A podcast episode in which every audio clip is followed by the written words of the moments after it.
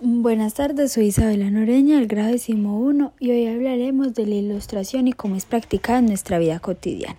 La ilustración fue un movimiento del cual se desarrolló en el siglo XVII, en el cual se renueva a nivel intelectual, cultural, ideológico y político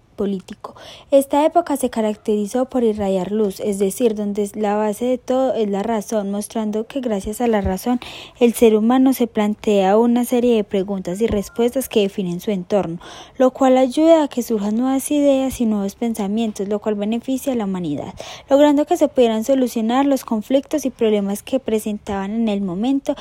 a su vez, era una fuente de enseñanza y de conocimiento que trataba de encontrar el origen de las teorías o mitos que a diario utilizábamos o practicábamos,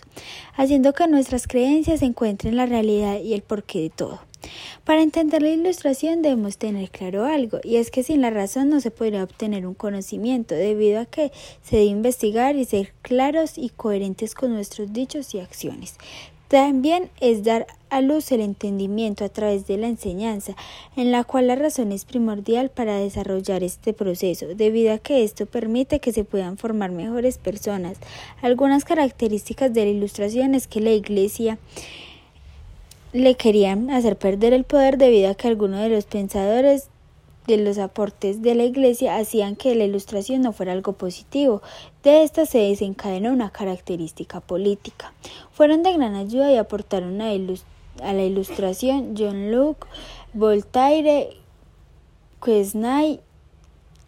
Adam Smith, entre otros. Gracias a sus ideas y teorías ayudaron a que la ilustración se pudiera desarrollar, porque generaban aportes que generaban nuevas ideas y pensamientos que aportaran a la sociedad. Considero que la ilustración fue un movimiento muy importante porque dio la oportunidad de que surgieran nuevas ideas y pensamientos, lo cual nos benefician a nosotros haciendo que fuéramos al más allá de las cosas e investigáramos el porqué de las cosas y a su vez viviéramos innovaciones que aportarán a los avances de la sociedad. Muchas gracias por su atención y espero que les haya gustado.